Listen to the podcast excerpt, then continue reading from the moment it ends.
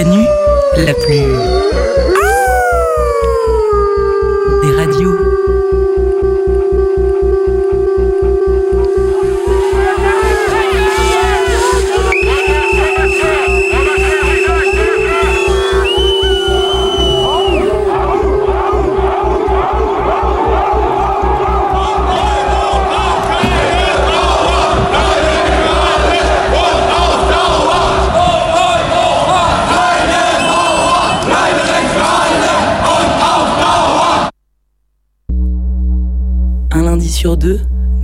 À 19h, le chant des meutes.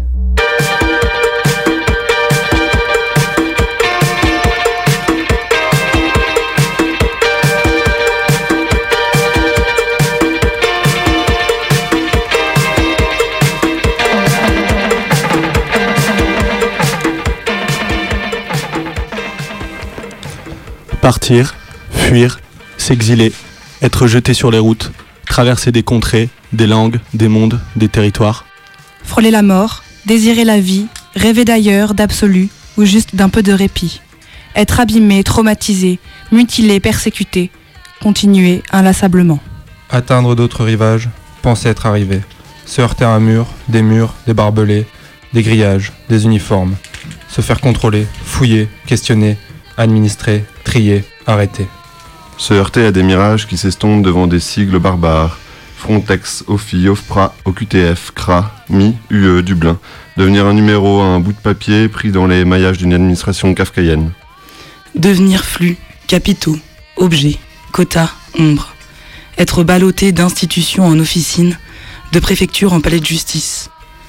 Devoir se justifier encore. Être enfermé entre quatre murs ou dans la rue. Puis parfois, souvent, se faire expulser. Revenir au point de départ. La France, prétendue terre d'asile, poursuit une politique de non-accueil et de répression féroce des migrants. Des personnes fuyant leur pays pour espérer échapper à la guerre et à la misère se voient traitées comme des indésirables, traquées, enfermées, condamnées, expulsées. Les campements de fortune qui voient le jour dans les grandes villes sont systématiquement expulsés. La violence policière qui accompagne ces expulsions est quotidienne. L'État français, n'ayant pas la capacité d'expulser tous ceux qu'il juge indésirables, applique une stratégie de la terreur. Cette stratégie a pour but de rendre les conditions de vie des migrants insupportables et ainsi les forcer à quitter la France. Le traitement des migrants à Calais n'en est qu'un triste exemple. Expulsion de la jungle, ratonnade policière, intimidation de toute personne solidaire. Les politiques migratoires apparaissent aujourd'hui comme une grosse pelote de laine dont les fils inextricablement liés remontent loin le cours de l'histoire et recouvrent différents rapports politiques. Ces fils ont pour nom économie, colonisation, racisme, répression, banlieue, et ils éclairent le rapport historique qu'entretient l'État français avec une partie de la population. Une partie de la population mouvante qui n'est pas figée et qui n'est désignée comme séparée que par l'État lui-même. Selon les besoins économiques, c'est-à-dire le besoin en main-d'œuvre bon marché et exploitable, l'État fixe les quotas, c'est-à-dire le nombre de personnes autorisées à rentrer et à s'installer sur son territoire. La liberté de circulation et d'installation n'est envisagée que du point de vue de la productivité et de la rentabilité. Exceptionnellement, l'État accorde un statut particulier de type réfugié politique, préservant un peu plus la mystification humaniste. Pour le reste, les frontières s'accroissent et se militarisent. Chaque gare et aéroport sur les territoires deviennent des frontières en puissance et des centres de rétention sont installés en Afrique du Nord et de l'Ouest, ainsi qu'en Turquie, les fameux hotspots. La gestion des frontières devient un commerce juteux.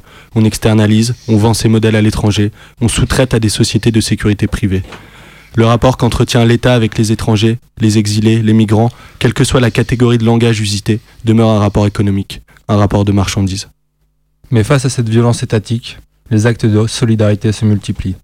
Des occupations de fac voient le jour un peu partout en France pour accueillir des demandeurs d'asile. Des parents d'élèves occupent des salles de classe pour mettre au chaud des familles dormant à la rue. Des collectifs et des individus réquisitionnent des bâtiments. Rappelons qu'il est nécessaire d'organiser cette solidarité afin qu'elle perdure et se renforce.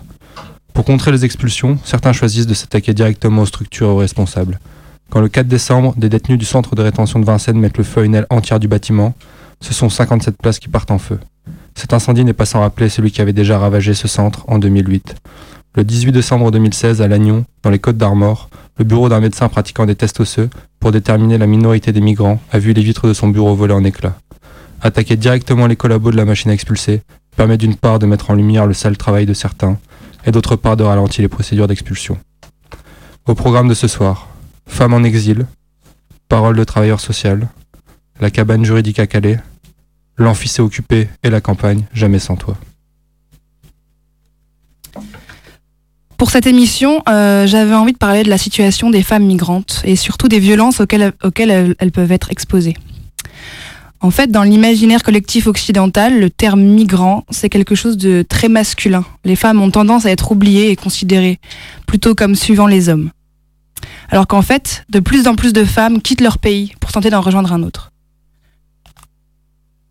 Bien que difficile à estimer, euh, les chiffres annoncent une part plus importante de femmes que d'hommes dans les flux de migration. Euh, bien sûr, les femmes sont victimes de violences sociales et racistes, mais elles subissent aussi systématiquement des violences spécifiques à leur genre, que ce soit des violences sex sexistes ou sexuelles, allant du harcèlement au viol. Elles subissent des violences aussi bien sur la route que dans le pays d'accueil, et notamment dans les centres de détention. Violences faites par des passeurs, des gardes de sécurité ou des policiers, comme en Macédoine par exemple, ou même par d'autres réfugiés. On peut y voir une responsabilité des États de l'Union européenne.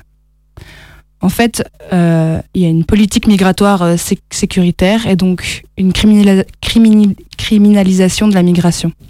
Et du coup, euh, il y a des réseaux mafieux, des réseaux mafieux et des réseaux de passeurs qui sont mis en place. Où du coup, les femmes deviennent les proies des passeurs et des forces militaires qui contrôlent les zones transfrontalières. Faudrait établir des routes plus légales. Des routes légales. Du coup, les femmes euh, migrantes se trouvent dans un sentiment d'insécurité permanent. On peut dire que les femmes seules sont les plus vulnérables. Elles subissent des pressions psychologiques très très souvent, comme par exemple du chantage, euh, par exemple euh, échange de nourriture ou d'habits ou même des réductions en échange de relations sexuelles. Du coup, pour pallier, pour pallier à ça, on voit que les femmes se regroupent par région d'origine, elles, bien, elles, vont, elles vont rechercher la présence d'un homme pour, se sentir protégées. On voit qu'il y a euh, des politiques qui limitent les regroupements familiaux. Donc, euh, du coup, il y a des femmes avec des enfants qui doivent attendre plusieurs mois, voire plusieurs années, dans des camps avant de pouvoir rejoindre leur mari. Ce qui fait qu'elles sont encore plus vulnérables. Les pays se veulent les moins accueillants possibles pour limiter leur attractivité. Et du coup, il y a des très très mauvaises conditions d'accueil dans les camps. Et du coup, des problèmes sanitaires. Il n'y a pas toujours de toilettes ou de salle de bain. Il y a une, pro une, promiscuité avec les migrants hommes qui est très forte. Et du coup, dans les camps, on voit qu'il y a des femmes, pour éviter de se retrouver dans des espaces euh, seuls comme les toilettes, où elles sont exposées au danger d'agression par des hommes, elles cessent de s'alimenter et de boire. Du coup, pour, pour éviter de se retrouver seules, quoi. Elles évitent aussi, du coup, euh, les dortoirs qu'elles sont obligées de partager avec des hommes. Et elles vont préférer quitter les camps et dormir dehors plutôt que de rester dans les camps. Et dans les camps, il y a aussi euh, la mise en place du coup de, réseaux de prostitution. Il faut absolument des conditions d'accueil dignes de ce nom et des politiques migratoires plus humaines. On peut dire aussi euh, que sur, sur, la route comme dans les camps euh, ou dans les pays d'accueil, il y a un accès aux soins qui est très difficile, il est cher, et l'accueil dans les hôpitaux varie en fonction des États. La situation des femmes enceintes est encore plus complexe. La plupart de ces femmes ont subi un traumatisme très important, elles peuvent pas bénéficier de la prise en charge nécessaire et elles se retrouvent du coup dans une détresse psychologique très intense. Enfin, on peut parler, euh, chose importante, des difficultés d'accès à la justice. Les systèmes de justice varient énormément selon les États, mais les migrantes souvent sont en situation illégale, donc c'est impossible pour elles d'avoir recours aux autorités ou à la justice il y a peu, voire aucune possibilité pour ces femmes de signaler ces agressions à des professionnels de santé ou de justice. C'est impossible si les violences sont subies par un représentant, de l'autorité.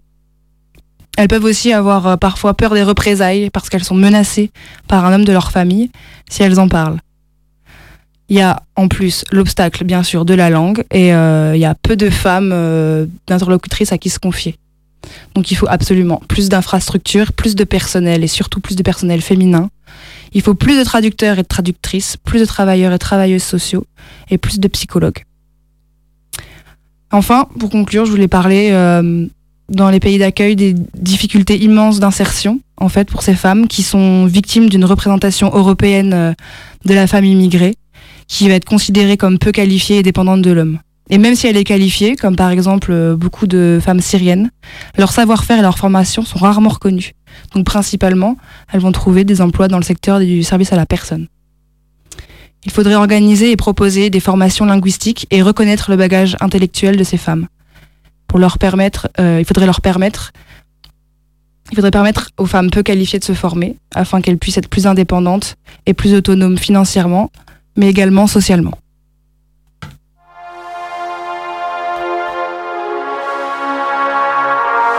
freedom, I don't meet him. Where's your freedom? This one needs a brand new freedom.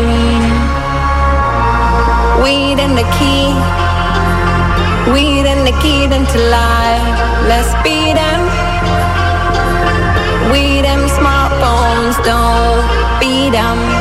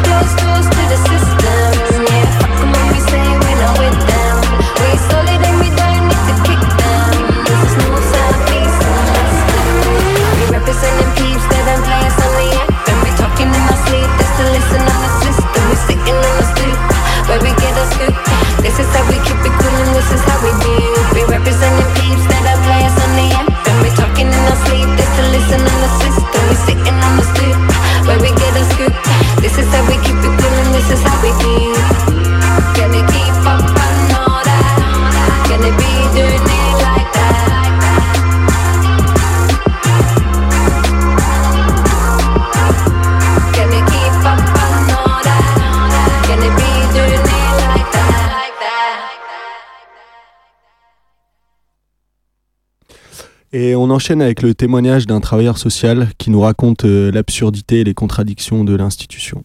Une grosse disparité selon les départements, euh, les moyens humains et financiers, les conditions d'accueil, les délais de réponse, tout ça c'est très différent. Dans certains départements, il y a une scolarisation pendant euh, antérieures en tout cas euh, à la mesure d'assistance éducative prononcée par le juge des enfants. Dans d'autres, il n'y a pas de scolarité pendant cette période. C'est-à-dire que hum, qu'il y a des jeunes qui vont rester plusieurs mois avec juste des animations. En gros, on les emmène euh, jouer au foot, on leur donne à manger et on leur donne un lit et c'est tout. Il y a aussi des départements, si les jeunes sont euh, pris en charge après 17 ans ou placés après 17 ans, on ne fait rien pour eux, on attend juste leur, leurs 18 ans pour euh, ce qu'ils appellent une sortie, euh, des dispositifs, c'est-à-dire un jeune qui va qu'on va lâcher à la rue ou à la gare euh, le jour de ses 18 ans. Donc il y a une obligation scolaire pour les jeunes de moins de 16 ans, pas pour les pas pour ceux qui n'ont plus de 16 ans. Dans les faits, euh, comme je le disais, il y a une saturation des dispositifs, mais pas que des dispositifs d'aide sociale à l'enfance. Euh, il n'y a plus de place aujourd'hui, euh, il y a une baisse des moyens dans l'éducation nationale, il n'y a pas de dispositifs ou peu de dispositifs adaptés pour ces MIE, MNA. Et donc en gros, il y a plein de jeunes qui se retrouvent scolarisés un petit peu où on peut quand ils ont de la chance, et d'autres jeunes où on attend des places et qui ne sont pas scolarisés. Il y a des jeunes du coup qui sont déclarés mineurs, qui sont accueillis dans des hôtels. Euh, en effet, vu qu'on préfère, comme on le disait au début, ne pas trouver de réelle solution, on va faire de l'accueil, euh, de l'accueil soi-disant d'urgence dans les hôtels. C'est-à-dire qu'aujourd'hui, on a des jeunes qui ont 14, 15, 16 ans, qui vont être accueillis pendant 2, 3 ans à l'hôtel. Donc, euh, comment se poser dans un hôtel? Euh, Est-ce qu'on est au Club Med? Est-ce qu'on est euh, dans du travail social? Je, Ça pose un petit peu question, quoi. Alors, on a aussi des mineurs qui sont livrés à eux-mêmes. C'est-à-dire qu'aujourd'hui, le travail, le travail social se rapproche peut-être plus de ce qui peut être fait en prévention spécialisée que en protection de l'enfance traditionnelle. Là, concrètement, on laisse des enfants de 14-15 ans faire ce qu'ils veulent, faire ce qu'ils veulent de leur journée. Euh, Parfois, on les voit pas pendant 48 heures, personne s'inquiète. Une autre petite contradiction, euh, normalement il y a le bénéfice du doute. Euh, Aujourd'hui dans les faits, la présomption de minorité est rem- remplacée par la présomption de majorité. Il y a une mise en doute du récit du jeune et de sa minorité, on cherche les contradictions, il y a une suspicion très très très importante de la majorité. C'est un petit peu le jeu où les personnes veulent se faire passer pour mineurs et le département euh, part du principe qu'ils ne sont pas mineurs, il faut réussir juste à les dérouter euh, pour, euh, pour qu'ils soit qu'ils confessent, soit, soit réussir à les mettre dehors ou avoir des éléments contradictoires dans leur récit de vie qui qui vont dire eh ben écoutez vu que tu nous as menti on va on va dire que tu es majeur et tu dégages il y a une difficulté à traiter toutes les arrivées. Donc aujourd'hui, euh, c'est des jeunes qui sont là depuis plusieurs mois, qui n'ont pas de mesures d'assistance éducative, donc ils n'ont pas de CMU, euh, ils ont parfois pas de scolarité. Euh, il y a un petit peu un parcours là qui s'établit, c'est-à-dire que les jeunes disent qu'ils sont arrivés à 16 ans, 16 ans et demi, enfin disent avoir 16 ans, 16 ans et demi à leur arrivée, pardon. On va attendre 7-8 mois pour qu'ils voient le juge des enfants avoir cette mesure, mesure d'assistance éducative. Et du coup, ils vont avoir ben, plus de 17 ans. Donc on va leur dire, bah, tu as plus de 17 ans, tu n'as pas été scolarisé au pays, ou tu été scolarisé euh, à l'école coranique, les madrasas, euh, qui n'est pas reconnu par l'éducation nationale. Euh, donc ben, en moins d'un an, c'est pas possible que tu obtiennes un niveau scolaire suffisant. Donc on va pas te scolariser, on ne va pas travailler ton projet professionnel. Et donc c'est des jeunes qui vont on va juste rester dans l'occupationnel jusqu'à leurs 18 ans avant de les laisser sortir.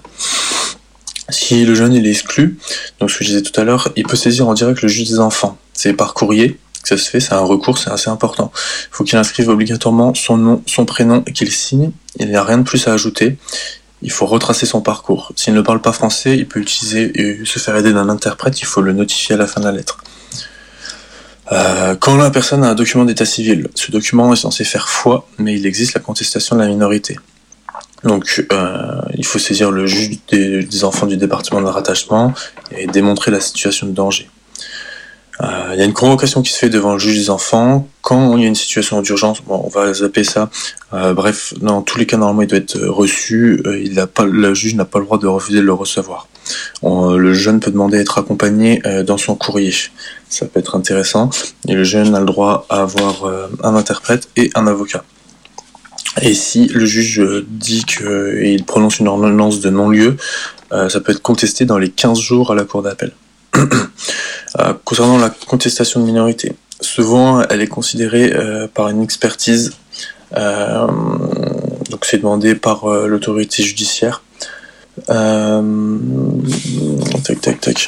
Donc auparavant, il y avait euh, des réquisitions, euh, des exercices documentaires et, et, euh, également des examens médicaux. Aujourd'hui, euh, on a parce qu'il y avait ben, les examens médicaux, ils ont été plus ou moins interdits ou en tout cas euh, réglementés.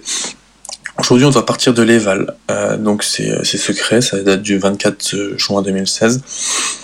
Donc l'évaluation sociale. Si euh, s'il y a un doute sur cette, cette évaluation sociale, on peut demander de l'expertise documentaire. Donc c'est fait par la PAF. Donc c'est soit le procureur, soit le juge des enfants qui demande cela. Euh, il faut savoir que euh, le jeune, euh, il peut ne pas récupérer ses papiers ou il, ou il peut obtenir une réponse après plusieurs mois. Euh, il faut demander un justificatif de dépôt lorsqu'on dépose ses documents à la PAF. Euh, c'est voilà, c'est des gens également la PAF qui ont en gros un panel de documents euh, de différents pays, documents d'identité, et qui ont jugé si les documents sont vrais ou faux. Dans les faits, il y a des erreurs, et il y a des jeunes aussi, aussi des fois qui déposent leurs papiers, qui ne savent pas, mais qui ne récupéreront jamais leur seul papier d'identité. Euh, si on n'a encore pas de, de consensus, ou en tout cas on a encore des doutes, on peut demander l'expertise médicale, donc qui consiste en des tests osseux, les fameux tests osseux. Euh, c'est censé être en dernier lieu. Euh, en vrai, dans certains départements, il y a une systématisation de cette pratique. faut savoir que euh, la pratique de l'évaluation des documents et l'évaluation médicale, cela peut être refusé par le jeune. Mais dans les faits, s'il est refusé, il ne sera pas pris en charge parce qu'on va dire qu'il n'a pas. S'il refuse, c'est qu'il a des choses à cacher et c'est qu'il est majeur. Il euh, faut savoir aussi que ces expertises médicales, en gros, il y, a une période de, doute, en tout cas, euh, ils peuvent être faux jusqu'à 18 mois de plus ou 18 mois de moins, c'est-à-dire qu'en gros, euh, c'est vraiment pas du tout précis. On a des tests qui s'appuient sur des radios dentaires, des radios de la clavicule et du poignet.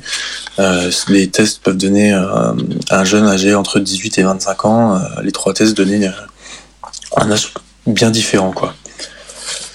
Euh, rapidement, euh, avant bah, pour terminer, il, y a, il faut savoir que aucun mineur ne peut être légalement être maintenu hors du dispositif de protection. Euh, si cela se produit, il faut saisir le juge des enfants en direct pour demander la mesure d'assistance éducative. Ça peut prendre plusieurs mois avant que le juge y statue et il y a peu de dispositifs susceptibles de les accueillir en attendant. Euh, il y a des, des collectifs locaux qui s'organisent. Euh, pense notamment à Autonomie, euh, dans la région euh, toulousaine. Il y en a un petit peu partout. Il y en a beaucoup vers Gap, Briançon aussi. Euh, voilà, donc bah, beaucoup de respect pour les, gens qui, qui s'organisent et qui soutiennent ces personnes. Il faut savoir que les évaluations peuvent être contestées, donc par courrier, c'est un petit peu ce que j'ai expliqué. On demande une saisine directe du juge des enfants et on peut demander le compte rendu de l'évaluation, ce qui permet de savoir pourquoi la personne a été reconnue comme euh, majeure et, donc peut-être bien préparer la prochaine fois pour, euh, pour pouvoir se défendre. Euh, voilà, en gros, c'est assez compliqué. Il y a beaucoup d'informations. Il y a de la loi qui est censée prendre en charge et protéger les mineurs. Ce n'est pas fait dans la réalité. Euh, rapidement, les Info MIE, qui est très très complet comme site. Bon, il n'y a pas tout qui est d'actualité, mais Info MIE, euh, qui peut apporter beaucoup de choses. Euh, voilà, il y a France Terre d'Asile aussi qui fait, euh, qui fait des guides, des formations et tout, qui est assez intéressant. Euh, Autonomie a fait un guide aussi en septembre 2013 qui peut être intéressant. Mais le site de référence, c'est Info MIE.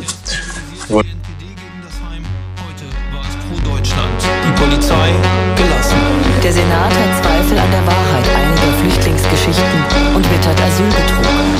Rund um den Kiez werden gezielt Afrikaner kontrolliert. Ah. Es ist 2014, hat sich viel verändert? Eigentlich nicht wirklich. Hellersdorf, Schneeberg, Luckenwalde, Güstrow, Germering, Trier, Wolgast und Duisburg. Was? Die Liste ist noch länger. Wir rufen auf zu eskalieren, wenn sich nicht was ändert. Weil die Scheiße passiert flächendeckend. Es wird Zeit, dass wir paar Gesetze brechen. Vaterstaat mag das nicht, Politik im Landtag. Per Handschlag auf dem Weg zum Brandanschlag. Refugees welcome und bringt die Familie. In der Krise Bürgerinitiative. Agieren unterm Deckmantel. Kein Flüchtling lebt wie die Made im Speckmantel. Das kann mir keiner erzählen. Die SPD geht bitte keiner mehr wählen. Ihr fühlt euch bedroht von Flüchtlingen in Booten. Wir fühlen uns bedroht von rassistischen Idioten. Eins ist sicher, hier wird auf keinen Fall gewartet. Wir stehen bereit, wenn der Mob wieder startet. Ihr fühlt euch bedroht von Flüchtlingen in Booten. Wir fühlen uns bedroht von rassistischen Idioten. Eins ist sicher, hier wird auf keinen Fall gewartet. Wir stehen schon bereit, wenn der Mob wieder startet. Widerlich, dass man sowas sehen muss. Tausende Bürger auch von Nazis gestarteten Demos. Guck hin und verfolgt die Vervielfachung. Erschreckender Erfolg rassistischer Mobilmachung. Horrorszenarien, mediales Rumgebelle schüren metaphorisch Angst vor der nächsten großen Welle. Hunderttausende kommen bald mit dem Boot her. Wird Bedrohung suggeriert, scheint Angriff wie Notwehr. Die Stadtbehörden, die Statistiken schön. Vermeiden Stigmata, vermeiden ein Imageproblem. Denn wer will das neue Lichtenhagen sein, das neue Hoyerswerda? Namen mit Namen verkaufen sich schwerer. Und so wird weiter gehetzt gegen Asylbewerber, hinter denen keine Lobby sitzt und die es eh schon schwer. Dabei ist klar, was passieren kann. Man kennt die Gefahren. 22 Jahre nach Rostock-Lichtenhagen. Lichtenhagen, Lichtenhagen. Ihr fühlt euch bedroht von Flüchtlingen in Booten. Wir fühlen uns bedroht von rassistischen Idioten. Eins ist sicher, hier wird auf keinen Fall gewartet. Wir stehen bereit, wenn der Mob wieder startet. Ihr fühlt euch bedroht von Flüchtlingen in Booten. Wir fühlen uns bedroht von rassistischen Idioten. Eins ist sicher, hier wird auf keinen Fall gewartet. Wir stehen schon bereit, wenn der Mob wieder startet. Bilder in meinem Kopf, seh die Bilder, kann sie nicht ertragen. Fühle Trauer, fühle Wut, Bock euch ins Gesicht zu schlagen, euch vor Gericht zu tragen. Nein, wir haben uns nichts zu sagen, es ist nicht vorbei. Nein, 2014 Lichtenhagen. Ihr sucht einen Schuldigen dafür, dass ihr den Job verliert. So frustriert, nichts kapiert. Und der Mob marschiert. Dem Staat zu trauen wäre dumm und ignorant. Denn warum sollte er beschützen, was er selber nicht will? Abschiebung, Frontex, Stacheldraht und Tod. Warum sollte er beschützen, was er selber killt? Im Kampf gegen die Barbarei ist jedes Mittel legitim. Kein Bock auf Gewalt, doch hofft, ihr kriegt, was ihr verdient. Haha, Hass in meinem Kopf, bring mein Hass auf Papier. Wir kämpfen für die Menschen gegen das, was passiert. Bitte guck nicht weg, bitte misch dich ein. Stell dich wie eine Mauer vor das Flüchtlingsheim. Back in your system with extra strength. With this shit, I'll warm the nation from a distance. Really don't know who you dealing with. Well, I'll watch your step, your step, your Once, once, once, once again. Somebody should have warned you. Don't fuck with mine. Play hard now. You think you make your time up,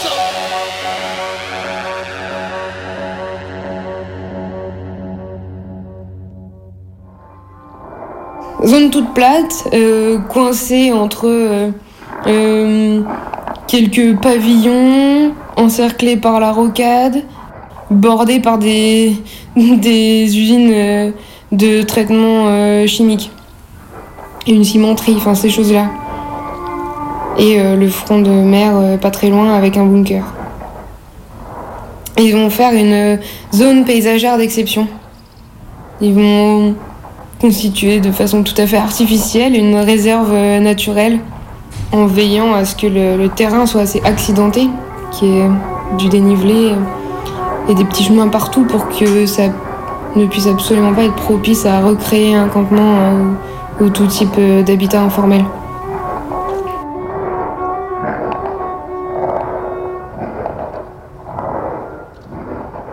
La situation d'aujourd'hui est très dure. Hum,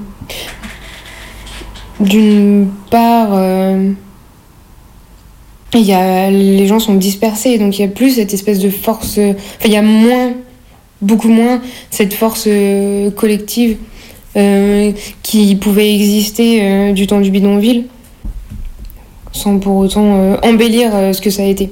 C'était un bidonville, c'est bien le, c'est bien le terme.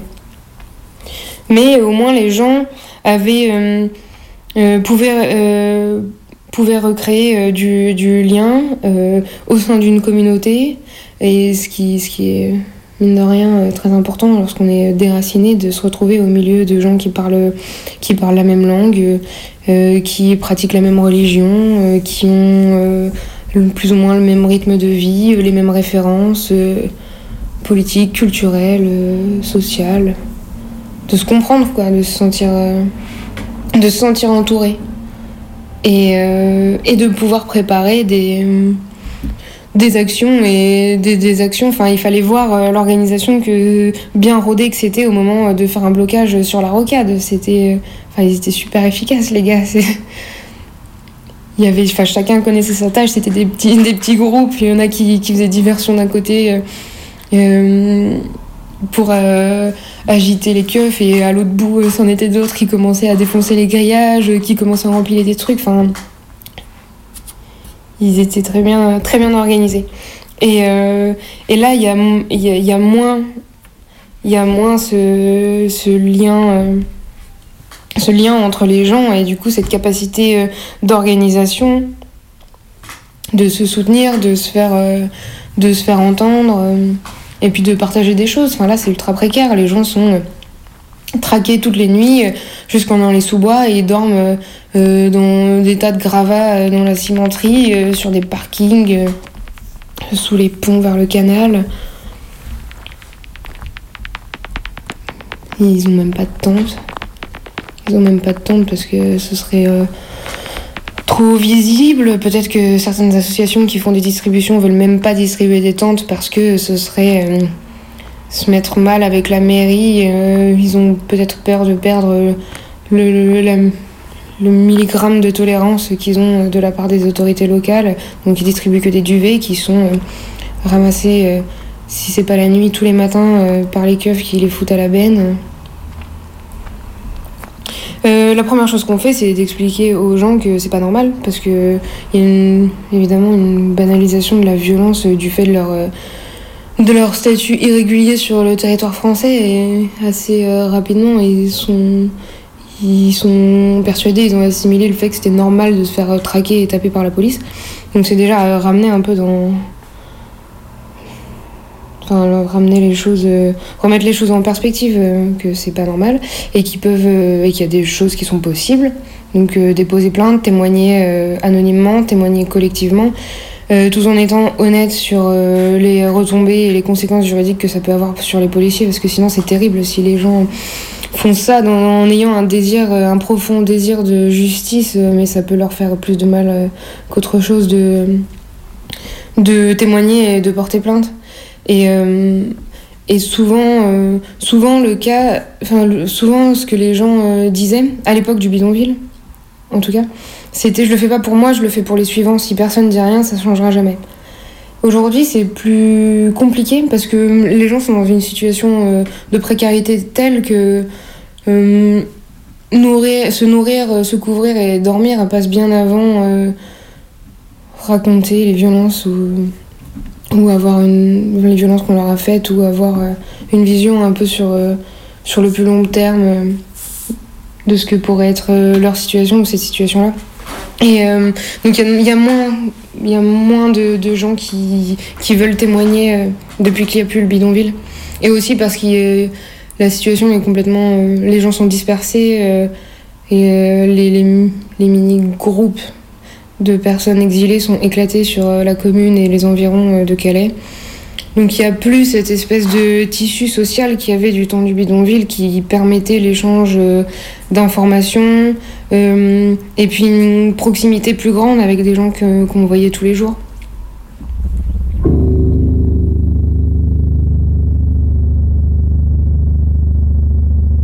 La cabane juridique est arrivée dans le bidonville de Calais courant janvier 2016. Au départ, c'était une permanence d'accès au droit. C'était le seul point euh, d'accès au droit euh, dans le bidonville. Et euh, donc, c'était principalement des conseils concernant les procédures asile. Et assez rapidement, on a fait du travail de recueil de, de recueil de témoignages de violences policières. Pour la simple et bonne raison que si on le fait pas, il n'y a pas de trace de ça. Parce que la première chose qui est rétorquée lorsque euh, des associations ou euh, je ne sais quoi euh, dit qu'il y a des violences policières euh, et des faits graves euh, euh, commis à Calais, c'était mais si ces personnes s'estiment euh, victimes de violences euh, ou que qu'on a porté atteinte à leurs droits, qu'ils saisissent les autorités compétentes. En gros, pas de plainte, pas de violence. Ça n'existe pas pour eux. Et donc les trois possibilités, euh, c'est euh, le dépôt de plainte qu'on fait par envoi direct euh, au procureur. sans passer par le commissariat, parce que c'est un moment désagréable pour tout le monde. Et sinon, il y a le témoignage via document CERFA envoyé aux défenseurs des droits, que les gens peuvent signer de leur nom, ou alors témoignage euh, via un document CERFA envoyé aux défenseurs des droits, mais anonyme, où c'est moi au discours, moi ou un de mes camarades, au discours rapporté, qui euh, raconte la situ- enfin, ce qui est arrivé à la personne. Et euh, et il y a aussi une possibilité, mais qu'on a peu, euh, qu'on exploité, c'est la saisine directe euh, auprès de l'IGPN. Parce que ça fait que t'as pas de plainte et que l'IGPN, vu le, le semblant d'enquête, euh, le simulacre d'enquête euh, euh, qu'ils font, on, préfère quand même passer par une plainte officielle auprès du parquet que de les saisir direct et ça part en deux secondes dans les oubliettes. Parce que Évidemment, à l'issue de tout ça, il n'y a jamais eu une seule condamnation et pas même une inculpation. L'hiver 2016, au tout début de la cabane juridique, quand on avait fait une saisine collective d'un- d'une bonne dizaine de, témoignages de violence et que le défenseur des, droits- des droits était venu euh, dans le camp, les semaines qui avaient suivi, les violences s'étaient calmées. Donc c'est dérisoire, mais ça donne un peu de répit aux mecs. Ça fait qu'ils se font un peu moins taper sur la gueule euh, les nuits. Donc bon, c'est toujours ça de prix. Euh, fondamentalement, ça va pas changer grand chose, non, c'est sûr, puisque de toute façon, euh, la situation, elle dépend pas, elle dépend pas euh, particulièrement de la mairie, elle dépend pas de nous. Enfin, c'est des choses, des, des logiques tentaculaires qui nous dépassent et il faut s'attaquer à tout un, tout un tas de, de politiques et de, et de logiques, qu'elles soient économiques ou autres. Et c'est plutôt raisonner en termes de est-ce que ça va les faire chier ou pas. Et rien que ça, je trouve que ça vaut le coup. Je vois pas pourquoi. Enfin, il faut, à mon sens, il faut pas se, faut pas se priver de mini grains de sable qu'on peut mettre en permanence pour juste pour pas les laisser gagner du terrain. En fait, si on arrête de faire même des mini choses comme ça, mais c'est déjà un bulldozer et si, si, si même des trucs comme ça, on, on le fait pas, bah, ils ont encore plus le champ libre et c'est le désert encore plus grand. La situation est tellement euh, critique que déjà faut bouffer et après tu peux, tu peux prêter attention au coup de matraque, tu vois, c'est vraiment... euh, Et les femmes, c'est euh, c'est encore plus dur parce qu'il y en a peu qui parlent, qui parlent anglais. Que la plupart étaient érythréennes ou éthiopiennes et qu'on avait très peu d'interprètes en tigrinya ou en amérique. Et donc ça faisait une, une barrière énorme pour gagner la confiance des gens, euh, pour pouvoir échanger et pour que, les, filles se livrent et ont, envie de raconter ces choses-là. Mais bien sûr, il y a eu des témoignages de femmes euh, également euh, qui se sont fait, euh, sont fait battre euh, par la police. Euh, je me souviens au tout début où j'étais là-bas, même une femme enceinte qui s'était fait, euh, qui s'était fait taper une nuit euh, en essayant de passer. Et donc je lui avais dit, euh, parce qu'à cette époque-là, il y avait euh, encore la clinique MSF, donc là, il y avait, on pouvait parfois un peu solliciter les, les services d'interprètes dans à peu près toutes les langues.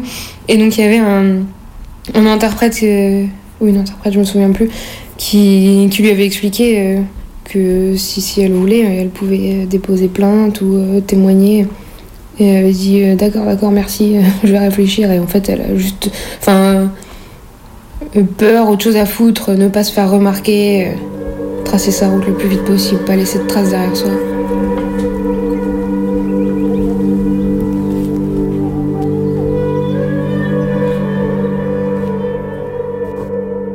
Le 15 novembre, à la suite de l'expulsion par la police d'exilés dormant à la gare de la Pardieu, étudiants et sans-papiers décident d'occuper l'amphithéâtre C de l'Université de sciences sociales Lyon 2 à Bron. Témoignages d'occupants et d'occupantes. Vas-y.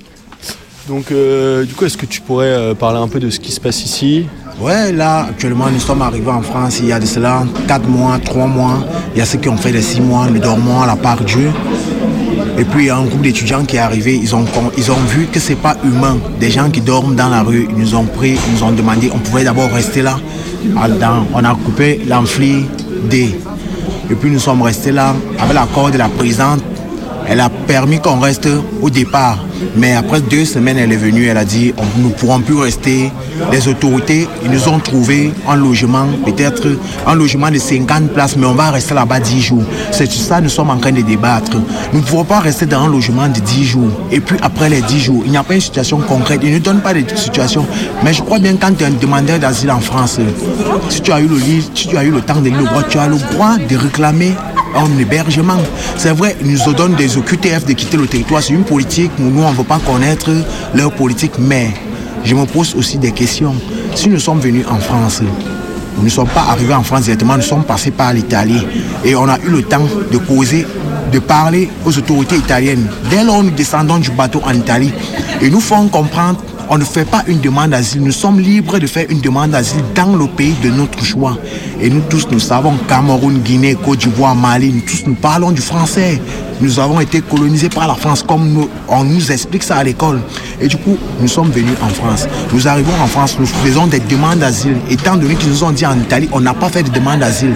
On est libre de faire des demandes d'asile dans le pays. Et c'est les policiers italiens qui nous disent ça, qui nous disent ça. Et puis quand on arrive en France, ils nous mettent en procédure Dublin.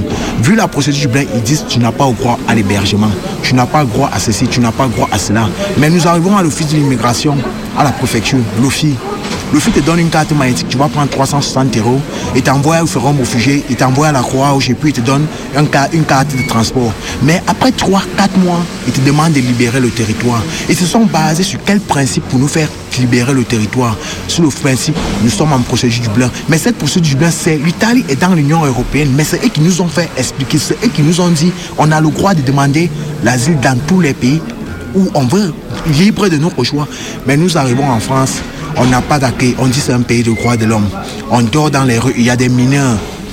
Nous dormons dans la rue. Il n'y a que les associations qui peuvent nous aider. Mais le, gouvernement français, ils ne font rien. Vu le concept que l'Union européenne s'est arrangé avec son, sa procédure du blanc qui n'existait pas, et vu les réformes, Macron qui va voter, peut-être, ils ont, j'ai suivi le documentaire, ils vont revoter en janvier l'immigration, euh, ce qui concerne l'immigration, les lois de l'immigration. Mais nous, on commence à comprendre que nous ne sommes pas les bienvenus en Europe. Certes, ils vont dire que nous, on se plaint trop, mais on commence à comprendre que nous ne sommes pas, c'est vrai, on ne nous crée pas, de- il y a des gestes racistes et tout, et tout. on ne peut pas en parler, ça existe partout. Mais là, on commence à comprendre que nous ne sommes pas les bienvenus en France. Mais nous aussi, on commence à se poser les questions.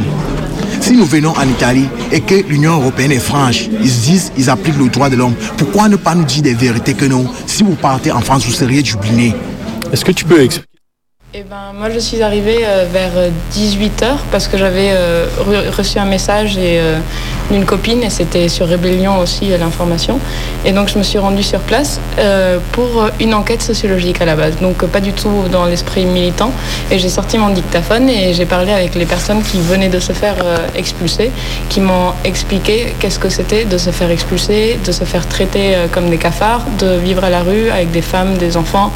euh, que, jamais, si ça arrivait en Afrique, jamais un, on traiterait un blanc de la sorte, un étranger de la sorte, disait-il. Et tout ça, ça m'a, enfin, c'était de l'émotionnel directement. Tu peux pas entendre tout ça et dire euh, bon bah salut les gars, euh, dormez bien euh, sous la pluie. Non.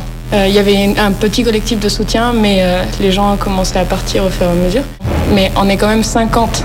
Il y a une cinquantaine, c'est pas rien. On peut faire une action. Et par le pur hasard, dans mon dans ma poche, la poche de mon vélo, j'avais euh, le programme du festival Interférence et euh, ça tombait, enfin le vendredi 10 novembre, il y avait une euh, projection sur la migration, sur le parcours migratoire. Donc on, a fait une petite délégation de quatre personnes qui se sont portées volontaires, quatre expulsés, et euh, avec euh, avec nous deux, on est parti au festival Interférence. On a regardé le film et à la fin du film, on a euh, pris le micro. Notamment, ils ont pris le micro, les expulsés. Et ils ont dit ce que vous voyez ici à l'écran, eh ben, c'est ce qui se passe à la Pardieu actuellement. Donc, euh, si vous voulez, enfin, si vous êtes impliqué, impliquez-vous. Et ce qui a fait qu'il y a eu une dynamique qui s'est faite. Les gens, ils ont pensé à la solution la plus facile au début, genre donner de l'argent. Euh, et euh, d'autres personnes se sont impliquées personnellement. Et le jour d'après, il y avait par hasard une soirée de soutien du collectif étudiants étrangers. Enfin, on a reçu le texto et on s'est rendu là-bas. Et du coup, ça, ça nous a mis aussi, enfin, ce cas particulier des expulsés de la part Dieu, de l'introduire dans euh, le mouvement qui était déjà en place avec euh, le collectif étudiants étrangers et solidaires. Et, euh, et à partir de là, eh ben, ça, on a parti- participé à la manifestation du jeudi euh, 12, je ne sais pas quel jour c'était, la manifestation contre les ordonnances de Macron et, ça, Macron et ça parlait sur la précarité et qui plus touché par la précarité que des demandeurs d'asile et des, des personnes qui ont reçu une OQTF et qui habitent à la rue. Donc ils avaient tout le droit d'être là. Euh, la, la CGT euh, nous a dit bah oui, vous avez, vous avez le droit d'être dans le cortège. Et euh, voilà, c'est après il y a eu, euh, il y a eu l'occupation de l'amphi. Alors l'occupation c'était la veille Ah, de la, veille, manif, la veille de la manif, oui, exactement. Parce qu'on était intervenu à une AG euh, qui parlait sur l'IDEX et euh, les deux luttes elles ont convergé, IDEX et, euh, et euh, les expulsés de la part Dieu. Et comment ça vous est venu l'idée d'aller occuper un amphi en fait? C'est euh, quelque chose qui est arrivé de manière spontanée ou? Euh, c'est en fait à, lors de l'AG, il y a eu euh, une fille qui a dit en fait ça, à Clermont-Ferrand ils ont occupé, euh, enfin je sais pas s'il y a un amphi mais en tout cas il y a des, des La cour de la fac. À la cour de la fac, il y avait euh, des migrantes et des migrants. Et euh, cette idée, ben, pourquoi pas la mettre en place ici à Lyon aussi Puisque eux, ils, ils étaient déjà venus à la fac. On utilisait la fac comme lieu pour euh, créer les banderoles du, du jeudi, pour se préparer à la manifestation du jeudi. Et donc, euh, on a participé à l'AG. Et là, euh, les étudiants ben, ont pris le relais. Euh, alors, au début, on avait l'amphicé, du coup, on était tous trop contents. Et au fur et à mesure, euh, tous les soirs, il y a des migrants, des sans-papiers, qui arrivaient, de plus en plus nombreux. Et dans l'amphi, à la base, on dormait, on faisait nos réunions et on mangeait, on faisait la cuisine, on faisait tout en fait dans l'amphicé. Et au bout d'un moment, au bout d'une semaine, ça a commencé à être trop parce que on, stockait, enfin il y avait tout, tout se passait ici et ça commençait à être très pas désorganisé parce que tout est toujours assez organisé mais un peu euh, le foutoir quoi. Du coup on a on, a on avait des voilà, on avait décidé de faire un blocus filtrant le mardi, donc c'était euh, presque au bout d'une semaine pour euh, en gros appeler les gens à ça, mais c'était aussi parce que c'était la journée contre les. pour la sélection à l'université Voilà, merci. contre la section université, contre l'IDEX, contre euh, voilà, tout ça. Du coup, en même temps, on avait appelé euh, euh, aux dons et tout, et du coup, on avait occupé l'amphidé pour euh, ici faire les AG. Et du coup, on n'a jamais lâché trop l'amphidé. Et après, pour les deux salles, du coup, on occupe deux salles. Euh, du coup, c'est là où on dort, ou qu'on fait que dormir. Donc, une salle non mixte et une salle mixte. Et euh, là, c'était vraiment au début, pendant trois jours, on les occupait. Et à 7h le matin, vu qu'il y a cours tous les jours dans ces deux salles, à 7h le matin, on renlevait tous les matelas, on les mettait dans la, dans la salle, enfin dans l'officier, quoi. Et en fait, on s'est rendu compte que c'était plus possible parce que, par exemple, on pouvait, enfin, les sans-papiers ne pouvaient pas dormir la journée. Le matin, ils pouvaient pas faire euh, la grasse matinée. Enfin, ils étaient genre. euh, surtout que le soir, on se couchait assez tard. C'était un peu compliqué. Du coup, on a demandé à la présidente. La présidente a dit non. Du coup, on, l'a quand même, on les a quand même prises en faisant. euh, en fait, on a fait tous les tours des bâtiments.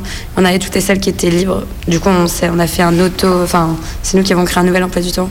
Et du coup, la présidente voilà, l'a l'a accepté. Maintenant, on a la COP. Euh, et avant, appartenait. Bah, C'était quoi? La COP, ça appartenait à qui? C'était un. À la COP. Ouais. Mais bon, voilà, ça appartenait à des gens qui ont fait faillite. Du coup, là, il n'y a rien. Du coup, on a demandé pour l'avoir. Du coup, matin, la COP, on fait à manger et on mange. Euh, on... c'est un peu le lieu de vie avec tout ici devant. Amphidé, c'est là où on fait les AG, les réunions et on stocke les habits. Et euh, il y a les deux salles de... pour dormir. Du coup, maintenant, franchement, c'est trop bien organisé. Enfin, c'est trop cool. Quoi. On a genre vraiment comme notre petite maison en fait. Genre chaque pièce a un... qui- enfin, sert à quelque chose et ouais, voilà. D'accord. Et j'ai vu qu'il y avait des, Des appels aux dons, des choses comme ça, il y a beaucoup de solidarité de la part des étudiants? Bah, au début, carrément, genre trop, trop, trop. Enfin, c'était trop bien. Genre tous les jours, euh, on avait des dons de vêtements, on avait des dons de bouffe, on, on avait trop, trop plein de trucs et on était trop contents. Et là, ça fait genre euh, bien une semaine qu'on n'a plus de dons de nourriture. Genre, euh, genre il y a quelques personnes qui ramènent des dons, sauf que vu qu'on est genre entre 50 et 60, 70 personnes à, à manger, genre euh, là, il n'y a plus rien. Genre vraiment. Et ça commence vraiment à. on commence un peu à s'inquiéter parce qu'on ne sait pas trop comment faire du coup. Donc en fait, nous, ce qu'on a- est en train de faire là cet après-midi, ce qu'on a fait ensemble, euh, il n'y avait pas tout le monde, mais on a créé des commissions afin de favoriser l'or- l'organisation et la coordination. Et là, on a créé une commission euh, relais association, par exemple, qui va directement être en contact avec les associations pour euh, pouvoir, parce qu'on a besoin d'eux en fait. Donc euh, forcément, pour euh, faire tout le travail de relais, que ce soit au niveau bouffe, que ce soit au niveau euh, juridique, euh, par exemple faire des... des euh, euh, aller directement à la marmite Colbert avec eux, euh, qu'il y ait des suivis au niveau des mineurs, euh, même aller à la Méomi. Enfin, on peut pas laisser, par exemple, euh, la, la dizaine de mineurs euh, qu'on a au sein de, de, de s'y rendre tout seul. Donc, c'est important de justement d'avoir cet, cet accompagnement avec les associations. Au début, on avait fait un papier pour euh, toutes les personnes qui vont à la, préfecture. Donc, euh, les personnes qui à la préfecture mettaient leur date, l'heure, machin. Et à côté, euh, les gens s'inscrivaient en quelque sorte, quoi. Il y avait les numéros de téléphone, du coup, ils échangeaient pour qu'il y ait aucun, aucune personne qui est à la préfecture toute seule. Parce que c'est con à dire, mais en fait, si la personne vient avec quelqu'un de blanc, il aura beaucoup moins de chances de se prendre une OQTF dans la gueule, quoi. Et euh, donc ça, c'est toujours en place. Enfin, maintenant, vu que c'est toujours la même personne qui dorme ici, et c'est toujours... euh, bah, maintenant, en fait, euh, il y a même plus besoin de cette feuille. Enfin, je sais pas si vous sentez comme ça, mais genre, ça se fait petit à petit. Enfin, genre, moi, là, j'ai un, un rendez-vous euh, euh, vendredi et un mardi. Enfin, il faut juste demander aux gens et... euh, et voilà. Mais... Là, c'est quoi les enjeux de l'occupation? Euh, ben, Si vous avez fait des demandes, vous été à la préfecture, il y a des choses Justement, on est allé à la, à la préfecture et euh, là, il y a une délégation euh, d'une douzaine de personnes qui est allée euh, voir le, le directeur du cabinet qui, la seule chose qu'il va faire, c'est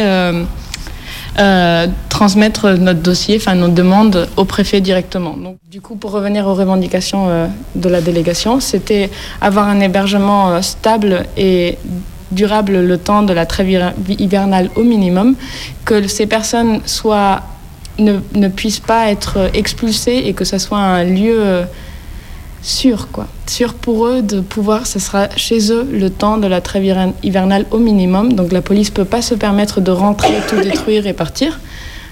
Ça reste une maison. Et euh, ce serait euh, géré par une association qui a déjà l'expérience dans, dans l'hébergement. Et du coup, tant que ces demandes ne seront pas abouties, l'occupation ici, elle va continuer. L'idée, c'est de, c'est de rester là. Une fois que en- la délégation a été sortie, et ben, euh, les, les profs qui, étaient, qui, en, enfin, qui ont pu contacter la présidence, euh, qui ont eu des facilités à contacter la présidence, une fois qu'ils leur ont dit euh, on a déposé tant, telle demande à la préfecture, elle a dit ben, il n'y aura pas d'expulsion. Il n'y aura pas d'expulsion euh, pour au moins pas aujourd'hui. Normalement, aujourd'hui, c'était le, jour de l'expulsion, mais euh, ça ça se fait pas puisque on est en train d'avancer petit à petit. Bah, à la base, qu'on voulait, c'est. On reste ici tant qu'on n'a pas euh, une solution, une vraie solution, pas une solution de 10 jours ou quoi. Euh, une vraie solution euh, durable, en sécurité, tout ça. Le problème, c'est qu'on s'était mis d'accord sur ça avec la présidente. Et la présidente, en fait, là, elle nous a fait deux expulsions. Moi, à chaque fois, elle recule, mais. euh, De menaces, c'est ça?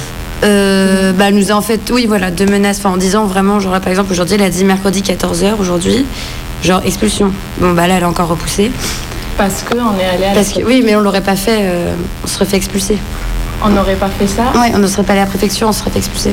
C'est ça Et c'est le fait aussi d'avoir mobilisé du monde qui euh, l'a convaincu, je pense, de, de l'importance du, en fait, de l'ampleur que prenait le mouvement. Et euh, il ne faut pas oublier de préciser que les enseignants commencent à se mobiliser autour de l'occupation qu'il y a eu des rendez-vous euh, de l'UFR ASP, donc euh, sciences politiques, sociologie, anthropologie, et qu'il y a eu un vote au cours de cette réunion, et que du coup euh, les profs ont décidé de banaliser le créneau euh, du mardi euh, midi 13h45 afin que les étudiants puissent euh, euh, se, se rassembler à la préfecture.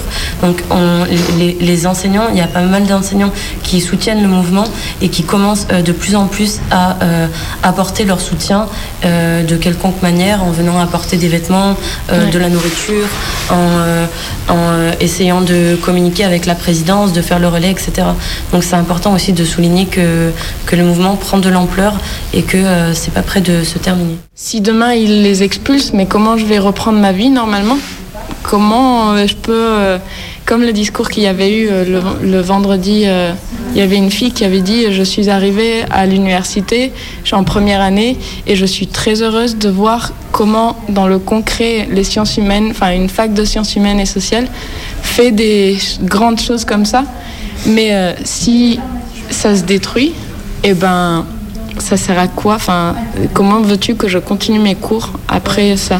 Et c'est ça qui est génial, c'est qu'on est dans une fac de sciences humaines et sociales, on forme des cerveaux à un esprit critique, à, penser la société de demain, et si et on se laisse pas faire, quoi. On, on veut vraiment une société euh, plus solidaire et pas une société qui laisse mourir les gens dans la rue. C'est aussi simple que ça. Et Du coup, euh, déjà, si vous voulez vous rendre service, vous pouvez apporter de la nourriture. Parce que comme je disais tout à l'heure, on a vraiment des gros problèmes de nourriture et si ça continue comme ça, il y aura vraiment des problèmes de santé en fait euh, chez certaines personnes. Ensuite, euh, on a pas mal, pas mal d'habits, mais en fait, euh, même si des gens ramènent encore des habits, ils peuvent parce que tous les habits qu'on a en fait euh, qui sont en trop, on va les redonner à des associations pour qu'ils redistribuent en fait aux, gens qui en ont besoin. Après, on a besoin en fait de personnes pour dormir parce que clairement on est genre euh, 10 à dormir étudiants, à dormir ici toutes les nuits depuis trois semaines aujourd'hui et je pense qu'on commence à être tous fatigués parce qu'on on a un peu abandonné les cours pendant trois semaines parce que enfin pas abandonné mais on n'est plus à fond parce qu'on peut pas s'occuper de ça à fond, faire tous les rendez-vous et euh, aller en cours tout ça. Du coup, ouais, des gens pour dormir, pour faire le relais et pour prendre des rendez-vous, parce que tous les jours, faut emmener des gens chez le médecin, euh, au forum des réfugiés, euh, dans une banque, enfin à l'hôpital, vraiment de partout. Genre tous les jours, il y a des rendez-vous, au moins deux trois rendez-vous tous les jours. Ah oui, et à la préfecture, ce qui est très très important. Du coup, donner rendez-vous. Il y a aussi des, des cours de français ou faire des CV d'aide motivation, ça se met carrément en place, mais il y a toujours des personnes euh, qui en ont besoin, genre euh, tout le temps.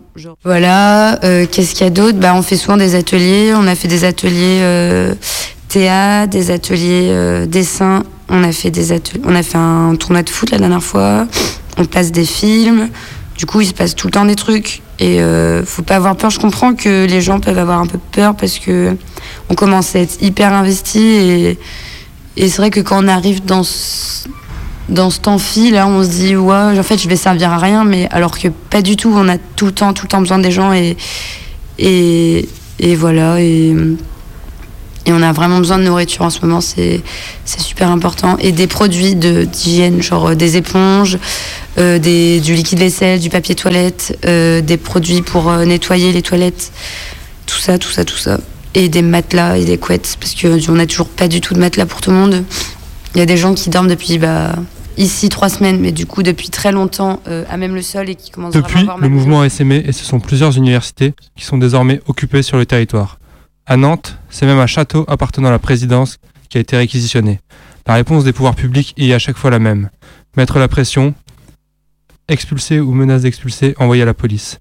Mais face à une forte détermination et une solidarité qui s'étend au-delà des portes de l'université, l'État pour l'instant bien du mal à briser cet élan. Voilà, c'était euh, l'émission Le Chant d'émeute. Euh, c'est terminé pour aujourd'hui. On se retrouve euh, après les vacances et on laisse tout de suite la place aux infos